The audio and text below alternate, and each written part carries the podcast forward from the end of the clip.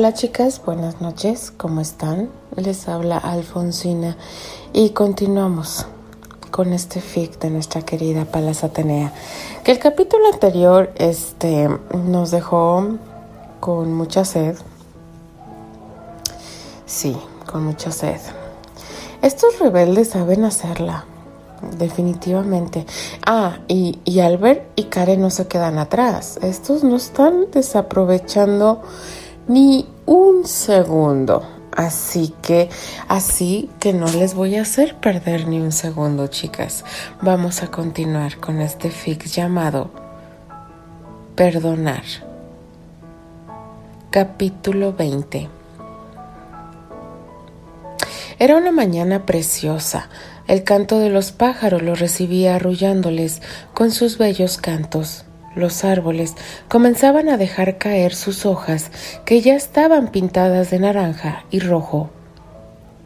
Anthony cabalgaba junto a Lucía, que se había quedado el fin de semana en la mansión para poder avanzar juntos en los trabajos pendientes. Mientras que Steer y Archie, acompañados por Annie y Patty, los esperaban junto al lago, que se encontraba dentro de la mansión, ya habían improvisado una mesa y acomodaban todo para disfrutar del picnic. La naturaleza y la tranquilidad les hacía bien. Trataban de animarse los unos a los otros. Sabían que Candy les reprocharía si se quedaran tristes todo el tiempo y no disfrutaban vivir.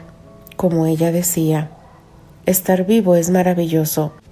Así cada cual había vuelto a sus rutinas, esforzándose con sus propios sueños para que ella se sintiera orgullosa de ellos.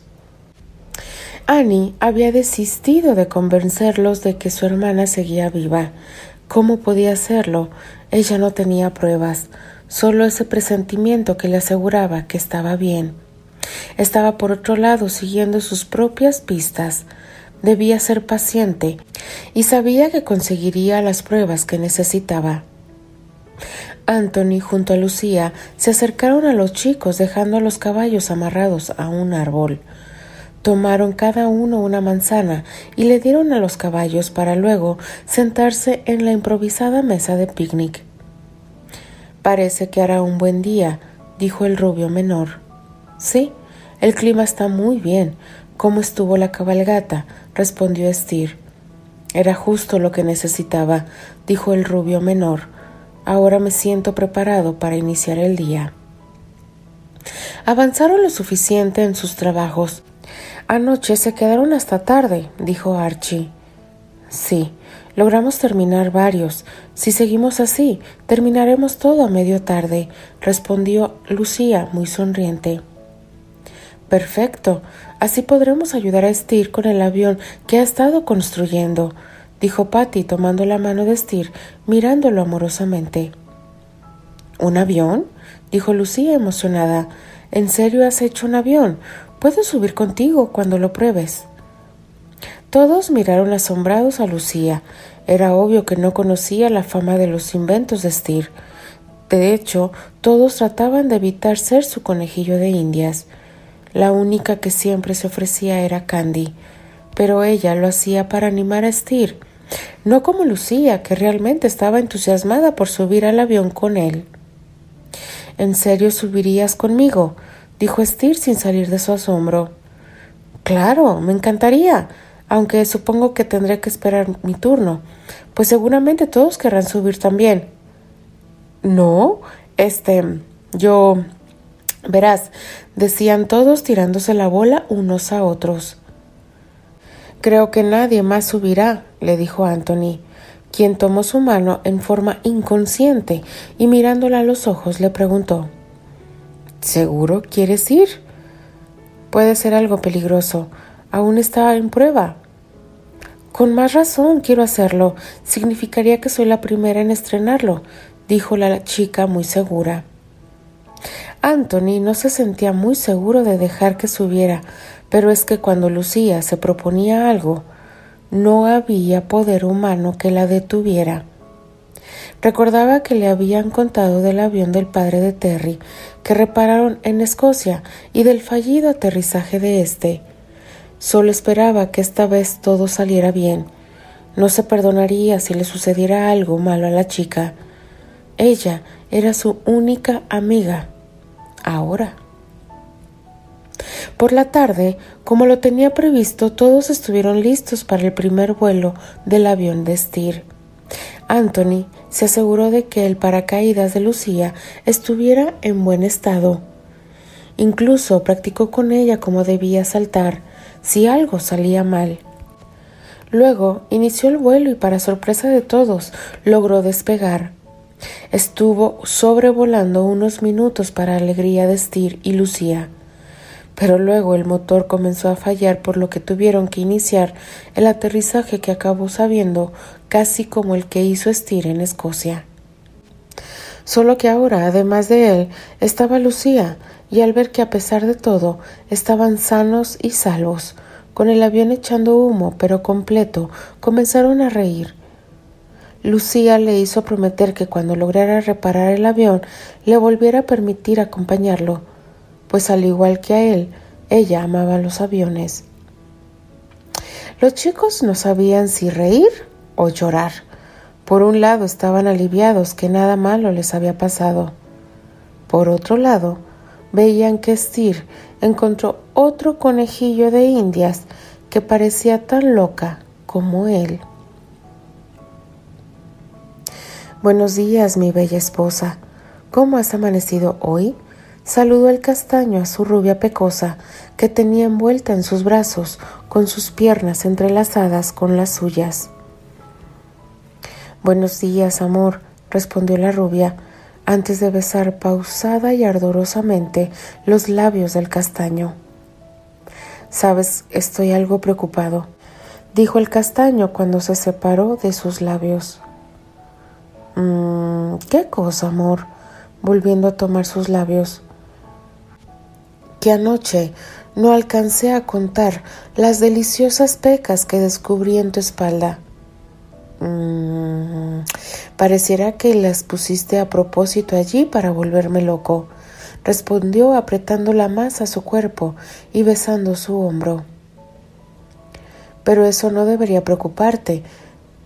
Terry, ¿acaso no estás suficientemente iluminado para que puedas comenzar a contarlas de nuevo? solo que tendrás que pagar un precio. Le respondía ya con la respiración agitada. Era casi imposible mantenerse cuerda con esos dedos deslizándose por su piel y esa boca. Oh Dios, esa boca haciendo maravillas en sus hombros. Terry se detuvo y poniéndose frente a frente con ella le preguntó ¿Cuál es el precio, esposa mía? Tienes que besar una a una todas las que encuentres, respondió la rubia apretando sus piernas contra las piernas entrelazadas del castaño y besándolo apasionadamente. Eso es muy fácil, verás. Era justo lo que pensaba hacer, comenzando nuevamente con los besos y caricias que los llevaban a una nueva entrega, siempre Terry tratando de ser cauteloso. Temía dañar a su pecosita, pero no por eso dejaba de ser totalmente embriagante para los dos. Ambas parejas fueron acercándose al comedor ya a la hora del almuerzo, cada una envuelta en su propia burbuja. Los padres de Terry miraban enternecidos a Terry y a Candy. El castaño y su rubia pecosa derrochaban amor a manos llenas. Con solo una mirada y ellos no podían sentirse más que dichosos de ver que su hijo era completamente feliz. Ya se estaban preparando para regresar a Nueva York. Era de noche la última función y al día siguiente volverían a casa. Y hablando de casa, había unas cosas que resolver con respecto a eso. Y los padres de Terry no dejarían eso al azar. Hijo, dinos, ¿Ya decidieron dónde vivirán? preguntó Eleonor. En mi departamento, madre, aún no reúno lo suficiente para poder comprar una casa, pero espero pronto poder hacerlo. De ninguna manera, Terrence, intervino el duque. ¿Cómo crees que vas a llevar a tu esposa y nuestra nieta a tu departamento de soltero? Conociéndote, estoy seguro que es pequeño.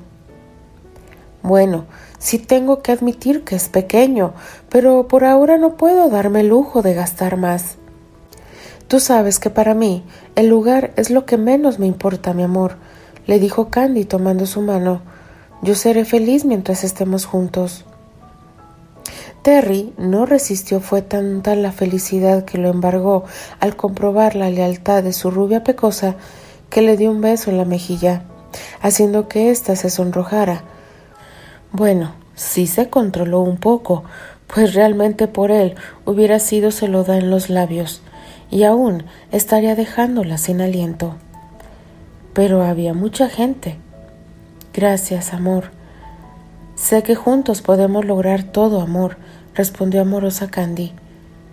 Me parece bien que quieran luchar juntos por forjar su futuro y en otras circunstancias, aunque no nos agradara, tendríamos que comprenderlo. Pero ahora debemos pensar en la seguridad de Candy, además del bienestar de ella y nuestra nieta, les dijo el duque.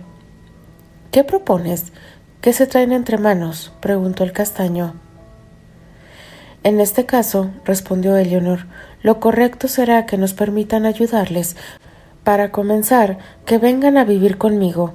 En mi casa hay más que espacio para que estén cómodamente. Está de más decir que la invitación lo incluye a usted también, Albert. Eso mientras eligen una casa para ustedes. Obviamente que la casa sería regalo mío por su boda, así que ni intenten rechazarlo. He faltado tanto en mis obligaciones como tu padre Terrence, que es lo menos que puedo hacer. Terry quería negarse y decirles por dónde podían llevarse su dinero, pues él quería forjar su futuro por sí mismo. No le agradaba depender de nadie, pero Candy, que conocía el temperamento de su castaño, había acariciado su mano, y al verla a los ojos, su enojo se calmó. Ella no le pedía nada. Él sabía que ella sería feliz con lo que él pudiera darle. Pero ellos tenían razón. La seguridad de ella era lo primero. Y por cuidar de ella, él era capaz de doblegar su orgullo. Supongo que tienen parte de razón y solamente por el bienestar de Candy acepto. Pero en ese caso, Albert, tú decides, puedes quedarte a vivir en el departamento o con nosotros, como tú prefieras.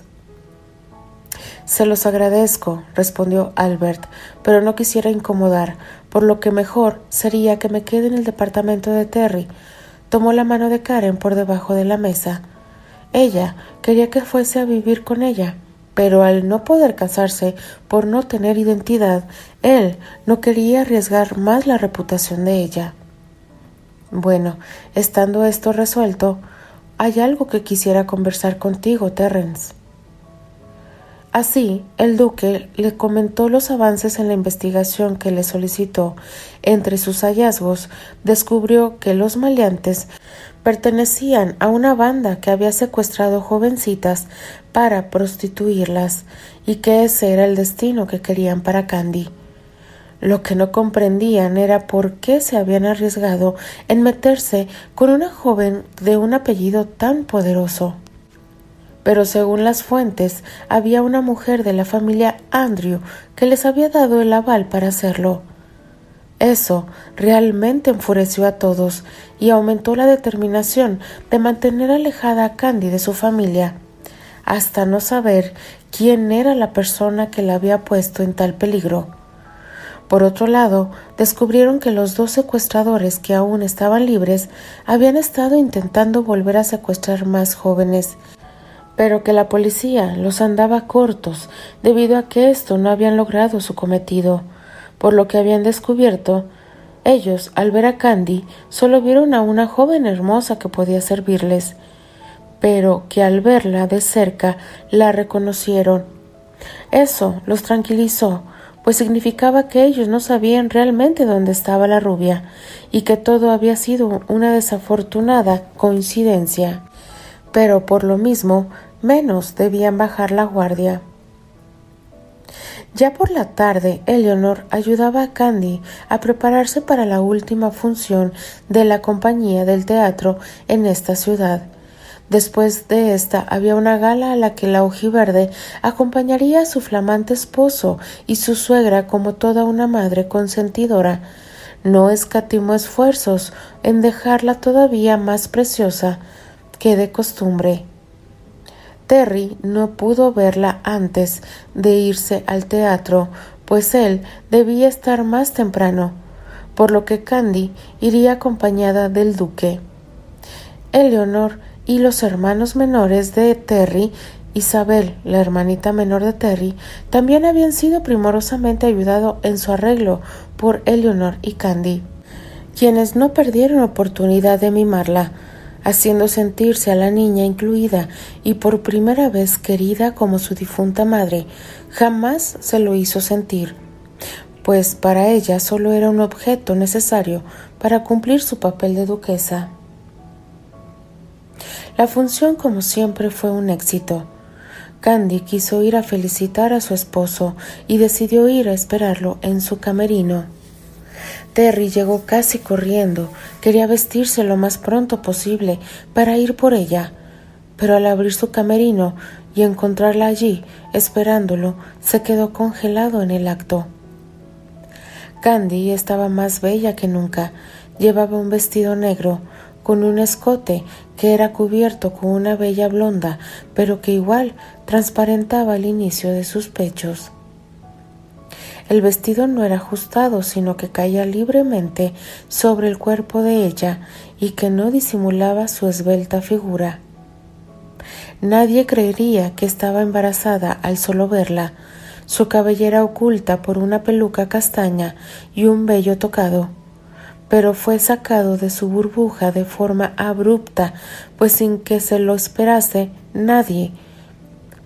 La Gussie entró y sin preguntarse colgó del cuello del castaño y le quiso estampar un beso. Y si solo quiso, pues más tardó en poner sus sucias manos sobre él cuando ya la ojiverde la tenía agarrada del pelo y alejó su boca, ya que estaba a escasos centímetros de la boca del castaño y sin medir palabra le estampó una fuerte bofetada en su pálido rostro. Ni se te ocurra volver a acercarte a mi marido, Susana. Aprende a respetar a los hombres casados, le gritó furiosa la pecosa. Terry no sabía ni qué hacer. Por un lado estaba furioso con Susana y por otro muy halagado con su esposa, lo celara de una forma tan decidida. Susana no tuvo tiempo de decir o hacer algo más, pues en este instante entró la seguridad de los Granchester y la sacaron del camerino. Ahora Terry de pronto se preocupó, pues no sabía si su pecosa se había molestado con él también. Candy cerró la puerta del camerino y le puso seguro. Luego atrajo a Terry y lo empujó sobre el sofá. Lamento mi conducta, pero no podía soportar más ya su desfachatez. Ahora sé que no fue tu culpa, pero necesitaré algunos besos, esposo mío, para quitar esa horrible imagen de ella sobre tus labios en mi cabeza. No lo lamentes, estuviste fabulosa, me rescataste de la bruja mala, le respondió el castaño sonriendo en esa forma que hacía que se le ablandaran las piernas atrajo a Candy y la sentó ahorcajada sobre él y comenzó a besarla apasionadamente. Por un lado su vestido lo volvía loco y por el otro ver a su pecosa actuar de esa manera habían encendido en todos los pilotos automáticos y ya no podía más que saciarse de ella. No había más que sus labios y su piel. En ese momento solo ella existía. Sin dejar de besarla, la puso de pie, con su mano bajo el vestido de ella, le quitó su ropa interior, luego la hizo sentarse sobre una mesita, bajó el cierre de su pantalón y dejó libre su masculinidad, y allí, sin testigos, con toda la pasión encendida, la penetró, como si no existiera mañana, como unos momentos que parecieron eternos, quién sabe. Solo se escuchaban sus gemidos. La rubia mordía suavemente su oreja y él besaba su cuello y acariciaba sus pechos a través del vestido y con la otra mano apretaba su cadera, mientras las piernas de ella se enrollaban en la cintura del castaño, apretaban y acompañaban el delicioso movimiento que los hacía llegar al clímax una vez más. Te amo, dijeron ambos, sonrieron por la incoincidencia y se besaron. Después, ya con la ropa arreglada y tan guapos como si no hubiera sucedido nada, salieron del teatro rumbo a la gala. Ambos luciendo una sonrisa de oreja a oreja, incapaces de disimular la enorme felicidad que sentían. Al llegar a la gala, como siempre, su presencia atrajo las miradas de todos pero ellos, envueltos en su burbuja, no prestaron atención a nada ni a nadie. Se dedicaron a bailar y regalarse miradas de amor. Estuvieron poco tiempo en la gala, apenas lo necesario, y regresaron al hotel. Sin esperar casi corrieron a la habitación, entre risas y caricias. Cerraron la puerta. Terry volvió a colocar el rótulo de no molestar y volvieron a amarse como lo habían estado deseando desde que salieron del camerino. Primero, presurosamente para apaciguar las ganas, pero luego, con calma y sin prisa, besando y acariciándose mutuamente, sin dejar ni un pedazo de piel del otro sin atención.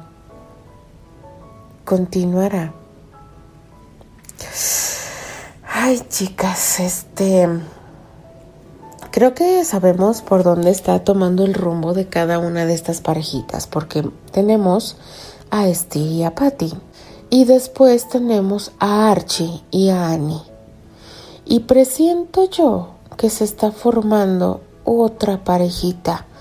Si no me equivoco, Anthony y Lucía. Ya sabemos de Albert y Karen.